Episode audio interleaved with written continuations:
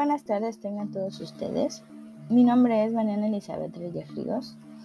y disculpen si me encuentro un poco indispuesta, digamos así, que me escucho un poco diferente en la voz,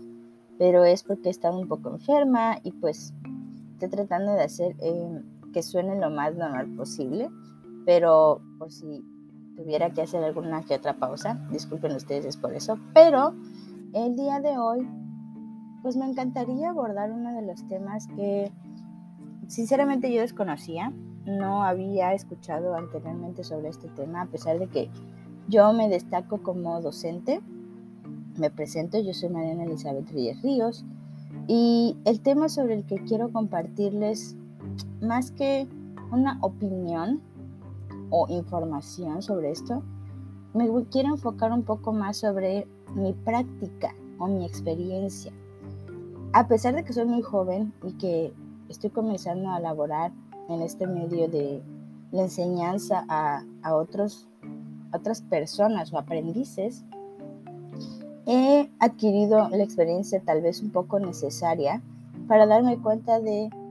cómo funciona o ciertas mejoras que nosotros como docentes deberíamos de tomar en cuenta para proveer a nuestros alumnos con las mejores clases, o satisfacer las necesidades que estos niños pueden tener. Hoy abordaré un tema muy interesante que como parte de mi posgrado, eh, pues me tocó eh, tocar, digamos, o me tocó investigar, que es sobre el Acuerdo 717 y la autonomía de la gestión escolar. Para comenzar, yo sé que tal vez algunos dirán qué es esto, de qué se trata, em, cómo funciona. Pues bueno, debemos saber lo que es la autonomía de gestión desde el principio. Esto no se refiere a otra cosa más que a la capacidad que tienen las escuelas de educación básica para que puedan tomar ciertas decisiones las cuales conduzcan a mejorar la calidad del servicio que estas niñas ofrecen. ¿Con qué finalidad? Pues con la finalidad de que los docentes y la comunidad educativa muestren un mayor compromiso ante los objetivos o los propósitos que pretenden alcanzar. Es aquí donde el Acuerdo 717 se relaciona con las instituciones educativas, pues influyen las escuelas para crear programas y acciones que se deben considerar para lograr fortalecer la autonomía de la gestión de las escuelas. Y esto no es más que de manera resumida a lo que les estoy eh, tratando como de eh, introducir en este tema. Dicho acuerdo el Acuerdo 717 está dividido en seis capítulos. Cada capítulo tiene su propio propósito u objetivo. Sin embargo, no me voy a enfocar muchísimo en, describir cada característica de cada capítulo, porque ese no es mi propósito. Más bien, me voy a enfocar o hacer referencia a cómo percibo este acuerdo desde mi experiencia laboral y desde Em, mi experiencia en la escuela, en donde me, encuentro elaborando actualmente. Aunque como, como mencioné al principio, cuento con poca experiencia docente, he logrado distinguir la manera en cómo las escuelas en donde he elaborado y actualmente laboro se desempeñan. Podría decir que en una de ellas, mm, hasta cierto punto se apega a ciertas características que distinguen al Acuerdo 717, puesto que, como mencioné, este acuerdo está dividido en diferentes capítulos. Y al leer este acuerdo de manera detallada, porque además de haber visto un video muy interesante sobre dichos acuerdos, yo la verdad aún tenía ciertas dudas y me puse a investigar. Y de acuerdo a la información que yo obtuve o que pude encontrar, en dicho acuerdo pude notar que no solamente es trabajo de los directivos o de personas que se encuentran en un mando mm, alto, digámoslo así, digamos, no sé, un director o un subdirector. No, sino que para que una institución o una escuela funcione de manera correcta o adecuada y que pueda cumplir con los objetivos o que también los alumnos puedan pues tener un mejor sistema educativo un mejor, mejor nivel de aprendizaje, es también trabajo de docentes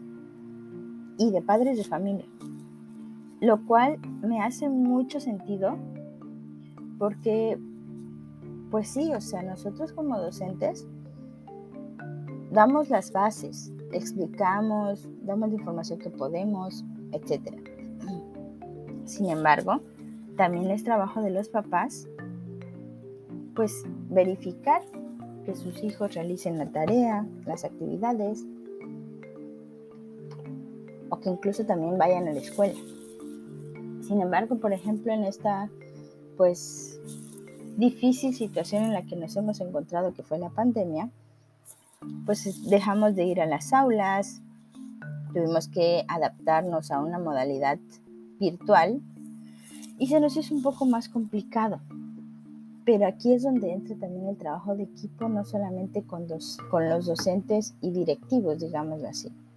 sino también el trabajo de los padres, ya que de esta forma también ellos deben de estar seguros que los, que los chicos presten atención, se conecten a sus clases, realicen sus actividades, etc. Para que también se pueda lograr un aprendizaje significativo con todos los temas o las materias que tienen que ver los chicos. Ahora bien, algo que también me llama mucho la atención son los comités técnicos escolares. Esto me dio mucho en qué pensar porque yo nunca había asistido a uno de esos hasta ahora que es en la escuela donde laboro. Y en el video, y de acuerdo también a lo que yo investigué,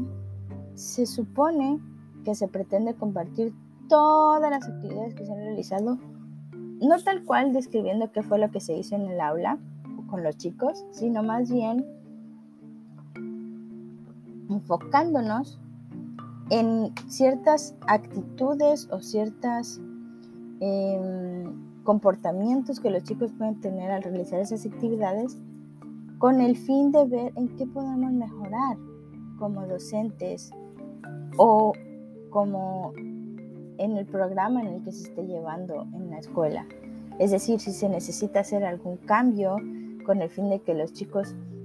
en lugar de que se estresen más por, la, por tener tareas en exceso o por realizar actividades que tal vez ellos no le ven mucho sentido, nosotros lo veamos desde una perspectiva en la que ellos realmente aprendan y no solamente memoricen. Entonces, este acuerdo me llamó muchísimo la atención precisamente por esto, porque también es muy útil que se realicen las juntas o los comités técnicos e-, escolares con el fin de em, compartir toda la información entre docentes y así poder encontrar soluciones a las eh, problemáticas o situaciones que se nos puedan presentar en, en las aulas o en las clases. Ahora bien, de manera para concluir esta parte de este, de este video, porque no es un video muy largo y, la información es bastante digerible después de que investigué un poco por mi cuenta, el Acuerdo 717 sienta más las bases para que las escuelas de educación básica se centren más en el aprendizaje de sus alumnos y no en la atención de carencias, demandas o programas que las desvíen del cumplimiento de sus propósitos. Este acuerdo más bien, en lo personal, yo creo que viene siendo un apoyo para todas las escuelas de educación básica, el cual tiene el fin de que concentren todos los esfuerzos en lograr normalidad mínima escolar, aprendizajes relevantes y duraderos, es decir, a largo plazo. Y también hay una conclusión oportuna de la educación básica, clima escolar, de convivencia sana también, y puedan realizarse todas las actividades de manera satisfactoria. Espero que les haya gustado mucho mi aportación sobre este tema y la verdad me pareció uno de los temas más interesantes porque aborda más que nada que no es solamente responsabilidad del docente proveer de información y, llenar de tareas a los alumnos para que estos aprendan, sino más bien es un trabajo de equipo entre padres de familia, docentes y alumnos, obviamente directivos también. Y pues tomar en cuenta el acuerdo 717 para tratar de mejorar ciertas cosas de, de las actividades que, que, que ayuden al aprendizaje de sus alumnos, no solamente en las carencias que estos puedan tener. Muchas gracias.